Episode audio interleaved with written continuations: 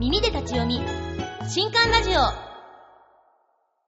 皆さんこんにちは。ブックナビゲーターの南雲のぞみです。いきなりですが質問です。皆さんの10年後を想像してみてください。10年後皆さんはお金に困ることなく食べていけてる自信はありますか？今は仕事もあって普通に食べていけてるけど、まあ、将来会社がどうなっていくかわからないとか家族が増えてお金に余裕がなくなるかもしれないとか、まあ、そういった将来的なことわからなくて不安だという方はいらっしゃると思います。もちろん私自身も10年後全然わかりませんし満足に稼げてるかなというのはとても不安です。じゃあどうしたら将来お金に困らない人になれるんだろうということでですね今回ご紹介する書籍のテーマはこちらです。10年後食える人と食えない人の違い。ということで両者にはどんな差があるのか。どうしたらお金に困らない人になれるのか。詳しく見ていきたいと思います。新刊 JP ポッドキャスティングよりお送りしております。耳で立ち読み新刊ラジオ。スタートです。今回紹介する本は集英社より出ております。松尾明人著。1万2000人を見て分かった。お金に困らない人困る人。という本です。まずは著者のご紹介です。松尾明人さん。企業コンサルタント出版プロデューサー。日本心理カウンセラー協会正会員。ネクストサービス株式会社代表取締役。自身が企画し講師を務めるビジネスセミナーの参加者は延べ1万人を超えるとともに高等教育機関やリクルート SMBC コンサルティングなどの民間企業より講演研修依頼も多数受けメディアからの取材も多い起業家です。他の著書にコンサルタントになっていきなり年収650万円を稼ぐ方誰でもビジネス書の著者になれる出版の教科書など数多くありますはい、ということで今回は10年後お金に困らない人、困る人の違いというテーマでお送りしていきます。資本主義のこの世の中、よほどのことがない限りお金があって嫌だということはありませんよね。もし嫌な方がいたらぜひ分けていただきたいんですけど、それは置いといて、そのお金にまつわる不安って多くの方が抱えていると思います。皆さんの中で高収入を得るための勉強やセミナー通いをしているのに収入が上がらない。今の企業で将来満足する給料を得られるのか。そもそも稼いでいる人と自分は何が違うのか。などなどお金に関して悩んでいる方はいらっしゃいませんか？そこで本書の内容に目を向けてみましょう。著者の松尾さん曰くお金に困らない人と困る人の違いは周りの評価であるとのこと。本書ではお金に困らない人の考え方や行動原則についてお金に困っている人と比較し周りから実力以上に評価されている人に共通していることを詳しく述べています。さて10年後も食べていける人たちの思考習慣とはどんなものなのでしょうか？といったところで今回はスタジオに著者の松尾さんをお迎えしてより詳しくお話を伺っていきますそれではこちらの音声をどうぞでは、改めてご紹介します。著者の松尾明人さんです。よろしくお願いいたします。よろしくお願いいたします。そう、本日、その、こちらの、お金に困らない人、困る人ということで、以前、その、起業して食える人、食えない人っていう本を書かれてたと思うんですけども、はい、それと、なんかそれに補足してといいますか、それの拡大版みたいな形そうですね、まあ、起業して食える人、食えない人は、はい、えー、まあ、一般のサラリーマンの方からするとちょっと遠いですよね。そうですね、はい、ただ、まあ、お金っていうこのテーマに関しては、まあ、誰でも当てはまることなので、はい、一般のサラリーマンの方にも読んでもらえるように書きました。あそうなんですね、もう自分もこれ読ませていただいて、その困らない人に当てはまる点が多くて、あーって思いながら読んでたんですけども、その今後お金に困らない人の行動ってやっぱり特徴があるんだろうなって思って、はい、松尾さん自身はどういうとこがなんかこういうところが特徴だなって思うところですか？そうですね、まあ、いくつかポイントはあるんですが、えー、まあ、強いて一つお話しすると、はい、やはりこう礼儀正しく、はい、えー、相手に対してこうでもずうずうしくこうセールスができる、えー、売り込みができる方ですね。はいはい。その遠慮してばかりの人だとダメってことですか？そうですね。あの人はエスパーじゃないので、はい。えーね、こう相手の心って読み込む読み込むことはできないじゃないですか、はい、そしたら本音を言わなきゃねわからないしましてこう、ね、何やっぱりこうお金って何かの等価交換なんですよね、物かサービスの。で結局それを相手に買ってもらう、または相手の財布を開いてもらわなきゃいけないので、はい、そこに関してあの、ね、何のえー、躊躇もしてたり、えー、オファーをしなければ、はい、相手は財布永遠に開かないですよね。そうですよね。その、まあ、マックでもうご一緒にポテトいかがですか？みたいな。あれなんかもう、それの心理を、えーまあ、ついた、えー、マニュアルになってると思いますよね。ああ。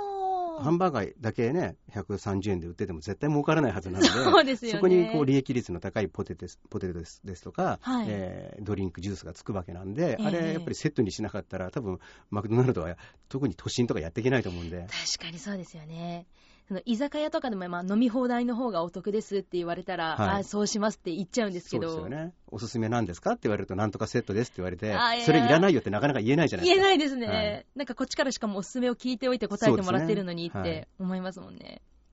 はい、その10年後食べてるいける人のその考え方とか今のお話もそうなんですけどもそこですぐ私たちが今実践できるものって何かありますか？実践できること。はい。えー、どうしてもこう人は自分に足りないところをカバーしようとするんですよね。はい、あ苦手なことは、苦手なことでも自分でやっちゃったりとか。そうですね。例えば、喋りが下手だからお話うまくなりたいなとか、はいはい。えー、英語ができないから英語の勉強しなきゃなと思うんですけれど、はい、でも逆に言うと、あるもの、えー、得意なことってあるはずなんですよね、えー、ですので、まずはそちらにフォーカスをして、はい、そちらを前面に押していって、まあ、売っていった方が絶対いいですよね。ないものを埋めて、埋めたとしても、はい、えー、逆に、えー、平気にしかならないじゃないですか。はいはいはい。でも、人よりもいいものがあったら、そこはやっぱりバリュー、価値なんで。そうですよね。それも全部自分でやっちゃおうとするから余計にパンクしちゃったりとか。そうですね。で、もう一つはまさに自分ができないことは人にやってもらうと。あ、それが一番いいですよね。はい、でもその人に、まあ、頼るのに、まあ、ハウスキーパーさんとか、はい、まあ、タクシーだったりとかもそうだと思うんですけども、はい、なんかそのお金をケチっちゃうって人も結構多いと思うんですね。それも、あの、やはり自分でやると、その分、えー、得意なことができなくて稼げなくなるので、はいはい、得意な人にやってもらった空いた時間に自分の得意なところでその倍稼げばいいっていう感覚ですよね。そうですね。その時間をいかに自分のものにするかって感覚を持つ。はい、時間を買うっていう感覚ですね。ああ。なんか時給換算じゃないですけど、はいまあ、学生は時給換算でいいと思うんですけれども、はい、普通の社会人は時給だけ考えていたら、絶対あのマックスがあるんで、それ以上はあのお金を、ね、稼ぐことはできないんで。そうですよね。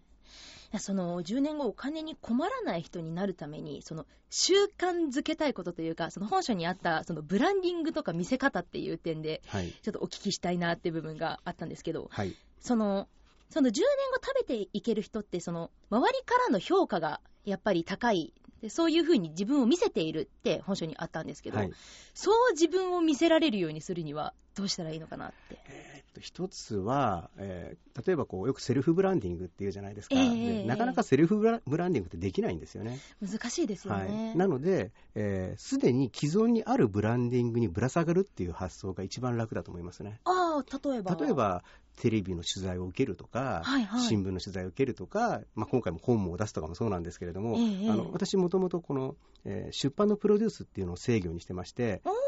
全く本を書いたことない人に、はい、じゃああなたの強みを本にしましょうっていうのをやってるんですね。えー、ななぜそれやってるかというと、日本ではこう著者ってすごい人って思われてるんですよ。そうですね、やっぱすごい人って思ってしまいますね。はい、でも、まあ、自分がこの業界にいるから分かるんですが、えー、ちゃんとやればあの出版できるんですよね。そんなに例えばその東大に行くとか、えーね、慶応大学に入るとか比べるよりも全然出版する方が実は。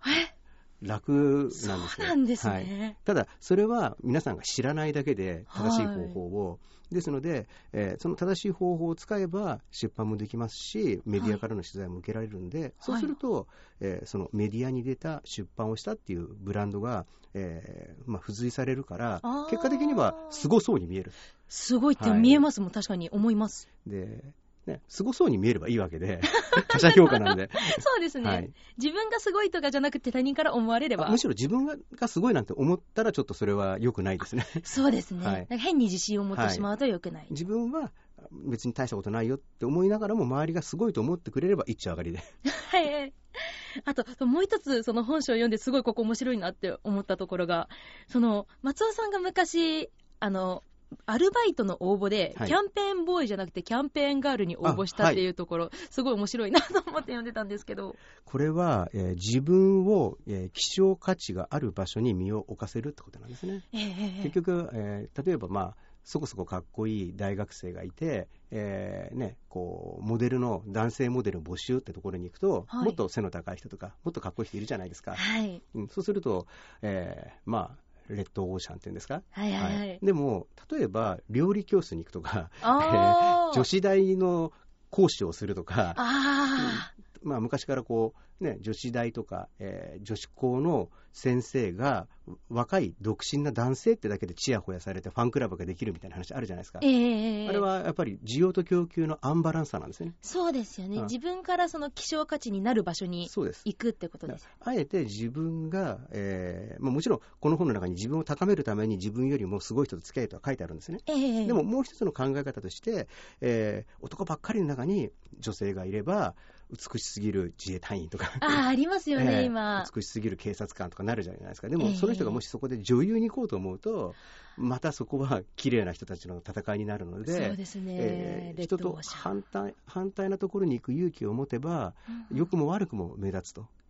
で目立てば、えー、見てもらえますよってことですね。そうですよね。目立たないと見てもらえないってところありますもんね。埋もれちゃうんですね。はいはいはい。はい、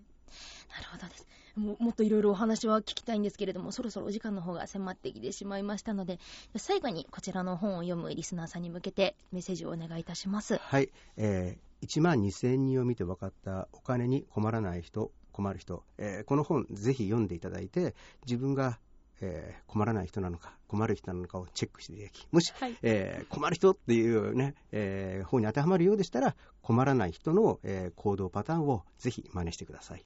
はい。本当に困らない人に、もう困らない人になりたいと思って読んだら本当に困る人の点に当てはまりまくっちゃったので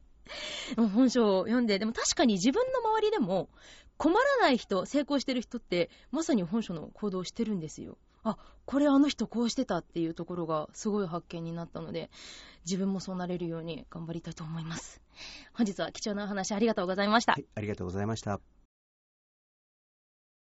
では、書籍情報です。1万2000人を見て分かった。お金に困らない人、困る人。松尾明人著。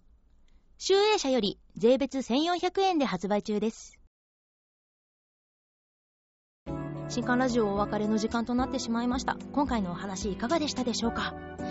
本当に本書読んでて、この10年後食えない人のカテゴリーにもうビシビシ当てはまるんですよ。あー、辛いと思いながら読んでたんですけど、でも逆に今それを知れて、すごく良かったなって思います。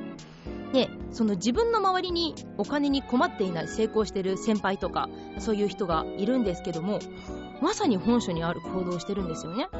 例えば先ほどお話にもあったんですけどその謙虚を美徳として遠慮するんじゃなくって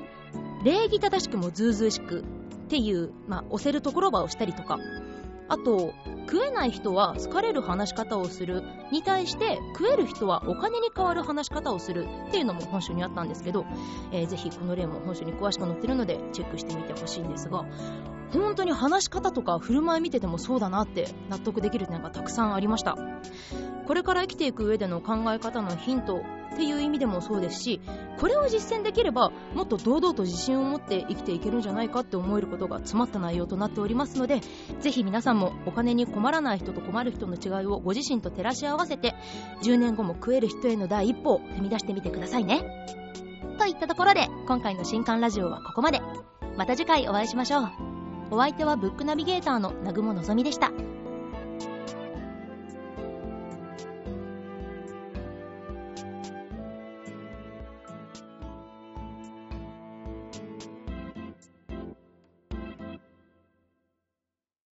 この配信は、集英社の提供でお送りしました。